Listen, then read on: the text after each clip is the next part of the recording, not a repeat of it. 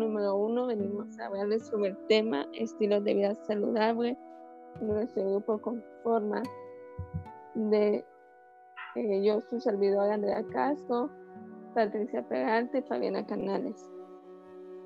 Bueno, en nuestro podcast de hoy venimos a hablar un poco sobre los estilos de vida saludables, lo que conforma que tenemos como objetivo hablarles un poco sobre este tema importante y es por ello que hemos elegido seis secciones fundamentales, que son qué estilos de vida negativos afectan la salud y la calidad de vida, qué ejemplos de estilos de vida existen, influencia de la actividad física como estilo de vida saludable, influencia de la alimentación saludable en el estilo de vida, qué relación tiene la calidad de vida con los estilos de vida saludables y por último la influencia del tabaco con estilo de vida saludable.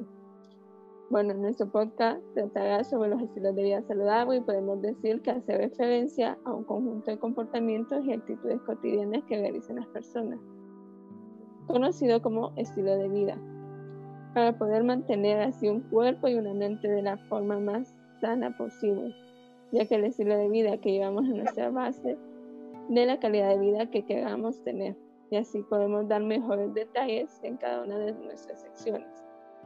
Podemos mencionar que nosotros como individuos podemos elegir nuestro propio estilo conforme a nuestros valores, nuestra manera de vivir y relacionarnos con los demás, los objetivos que nos propongamos, alcanzando así las mejores expectativas.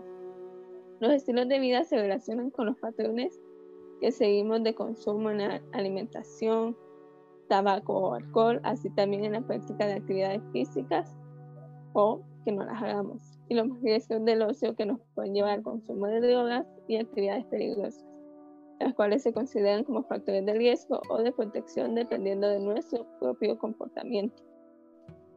Bueno, eh, para seguir, los dejo con mi compañera Patricia Peralta, que les hablará un poco sobre qué estilos de vida negativos afectan la salud y la calidad de vida. Muchísimas gracias, compañera.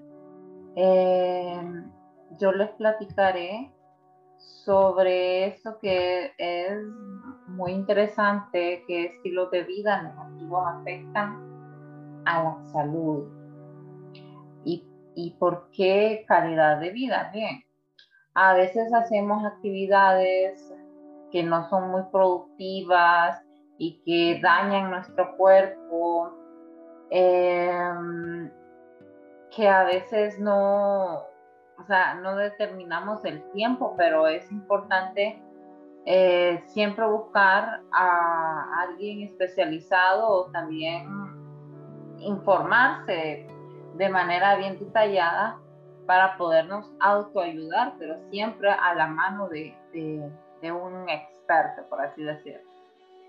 Ya que la actividad física y los malos hábitos de alimentación, que lo vamos a tocar más adelante, el estrés hacen que, nuestra salud salga perjudicada. Bien, podemos mencionar algunas, algunos puntos importantes eh, sobre estilos de vida que nos pueden hacer daño. Digamos que tengamos eh, el consumo de sustancias como el alcohol, eh, el exceso de, tabaco y otras drogas, el sedentarismo o falta de actividad física, el no dormir o el insomnio, el mucho estrés, eh, la falta de higiene personal, realizar actividades de ocio o adicciones, tener una dieta no balanceada, la falta de relaciones interpersonales, saltarse eh, tiempos de comida, consumir eh, excesivamente comidas rápidas que no nos nutren, más bien nos desnutren. Y hacer eh, comidas muy tarde, digamos la cena, hacerlas muy, muy tarde, por lo menos debemos de cenar unas dos, dos horas y media antes de dormirse. Eso es lo recomendable. Em, también otros ejemplos de estilo de vida que existen em, se pueden desarrollar estilos de vida saludables, pero suele radicar esencialmente en el compromiso individual y social, ya que son fundamentales para satisfacer las necesidades, mejorar la calidad de vida y así poder alcanzar mejor el desarrollo humano en términos de dignidad personal. Tenemos como ejemplo de estilos de vida eh, sana, promover la convivencia solidaridad, tolerancia y negación. Eh, o sea, negociación, o sea, eso ya es otro término. Eh, tener sentido de vida, tener objetivos, tener un plan de acción, eh, brindar afecto y mantener la integración social y familiar, tener acceso a la seguridad social en salud, el autocuidado, controlar factores de riesgo como la obesidad, vida la vida sedentaria, el tabaquismo, el alcoholismo, el abuso de medicamentos, controlar el estrés, se puede, no, no se quita el estrés, el estrés todo el mundo padece, pero eh, hay técnicas para eh, controlarlo. Y algunas patologías como hipertensión y diabetes, que eso viene de una, eh, un mal hábito, un mal estilo de vida y inactividad física, ¿verdad? Que es por mal estilo de vida. Realizar actividades en tiempo libre y disfrutar el, ocio y mantener la autoestima siempre arriba, el sentido de pertinencia y la identidad son claves fundamentales para, no, solo, no es solo la alimentación, no es solo eso, es un conjunto para que tengamos, eh, para que digamos que vivimos en un entorno saludable y llevamos una vida sana. De todos los factores que les comenté, no solo es uno, es todo. Bien, con eso culmino y las dejo con mi compañera Fabiana Canal. Muchas gracias compañera. Bueno, como usted lo mencionó, eh, bueno, la influencia de la actividad física como estilo de vida, pues es un, bueno, nos ayuda para mejorar nuestro, nuestra condición física y todo eso. Podría decirse que es la clave para tener un, un envejecimiento saludable. Es más, hasta las personas mayores que son activas físicamente tienen una menor probabilidad de desarrollar problemas como obesidad, presión arterial elevada, osteoporosis, diabetes, depresión, también cáncer de colon, pero aparte de lo antes mencionado, también hay muchas pruebas científicas que demuestran los beneficios de una actividad física regular, entre los cuales les estaré mencionando. Podrían ser mejorar el estado de ánimo y ayudar a reducir el estrés, aumenta el grado de energía y mejora la productividad de las personas, ayuda a lograr y mantener un peso adecuado de, de una persona, da mayor flexibilidad y mejora la capacidad para realizar las actividades de la vida diaria. Reduce la probabilidad de tener una enfermedad cardíaca o si la tiene de tener complicaciones. En las personas con diabetes se logra manejar más adecuadamente la glucosa, podría decirse, y complementa el tratamiento médico. También podemos destacar que la condición física de una persona es la capacidad que tiene para realizar esfuerzo físico o soportar alguna sobrecarga. Se compone de la resistencia del corazón y los pulmones, la fuerza de los músculos, la flexibilidad de las articulaciones y la composición del cuerpo. Mantener una buena condición física es sinónimo de un buen estado de salud, ya desde edades, ya desde edades tempranas.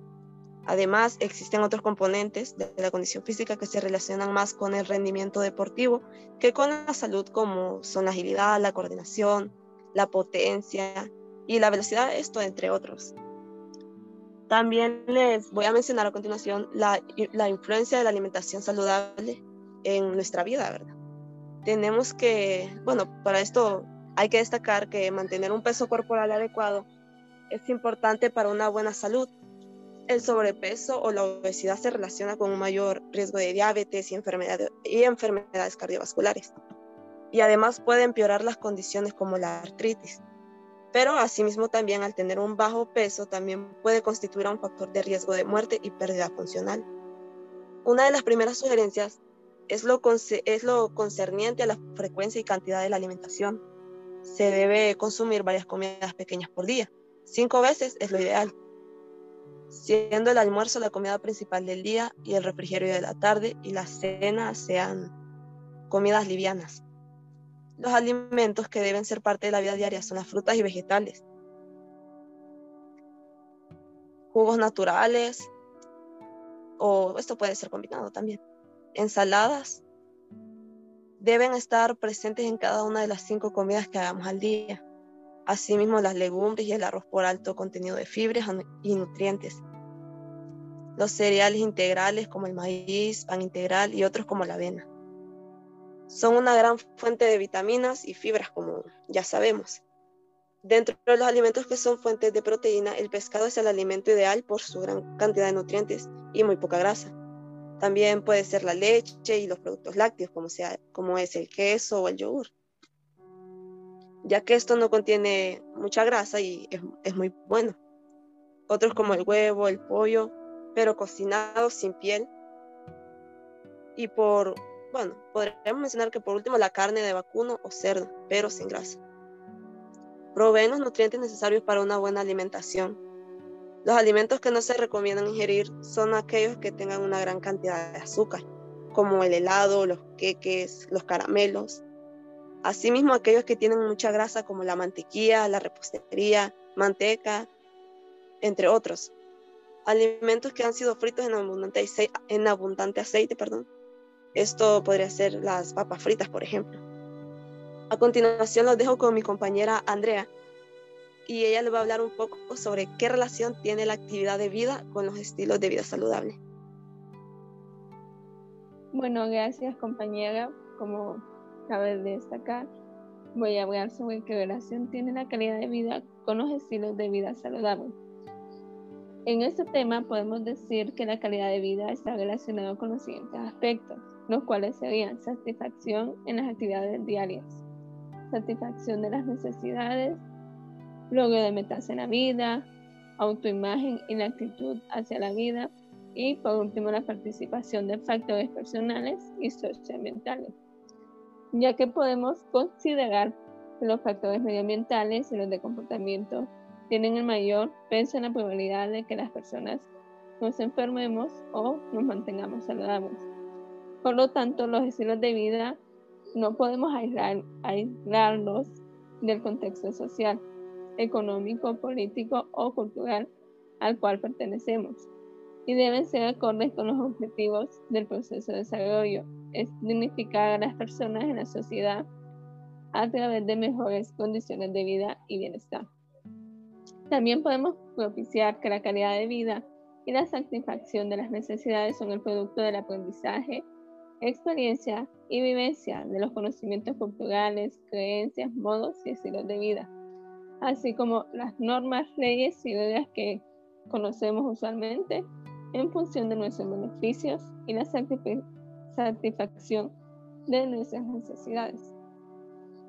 Por último, quedaría la influencia del tabaco con estilo de vida saludable, que esa es una de las causas de muerte y enfermedades que tienen mayores posibilidades de prevenirse en los adultos, ya que fumar contribuye sustancialmente a las enfermedades como el cáncer, enfermedades cardiovasculares y respiratorias crónicas como el enfisema y la obstrucción entre otras.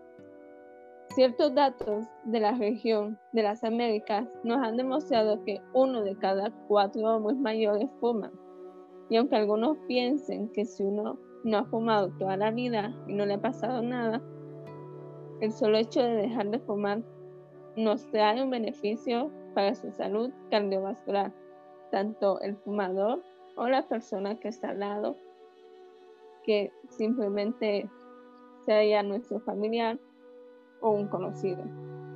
Siendo así, el tabaquismo es responsable de más del 90% del cáncer pulmonar, cerca del 75% de la enfermedad pulmonar obstructiva crónica, de 25% a 30% de la enfermedad isquémica del corazón y cerebrovascular. Y además que también participa en diversas proporciones en la génesis de otro tipo de enfermedades crónicas degenerativas. El tabaco produce muerte por incapacidad. Estimamos que la mitad de los fumadores crónicos llegan a perder la vida a causa del tabaco, muchos de ellos cuando todavía están en buena productividad.